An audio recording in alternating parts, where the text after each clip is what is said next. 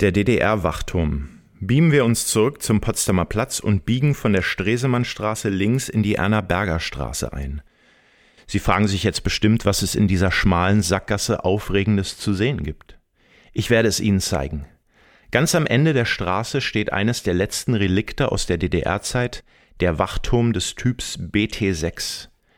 Der unten runde und oben achteckige Betonturm ist mit zwei eisernen Leitern im Inneren ausgestattet, die einen wenige Meter nach oben auf Höhe der Baumkronen führen, und zwei Fensterluken geben uns den Blick frei, so wie einst den Grenzsoldaten. Der sogenannte Rundblick-Bewachungsturm war Teil des Stützpunktes der Grenztruppen und des Ministeriums für Staatssicherheit. Er diente der Überwachung des Grenzstreifens und des Geländes am Haus der Ministerien Heute ist der Turm der einzige erhaltene seiner Art und steht unter Denkmalschutz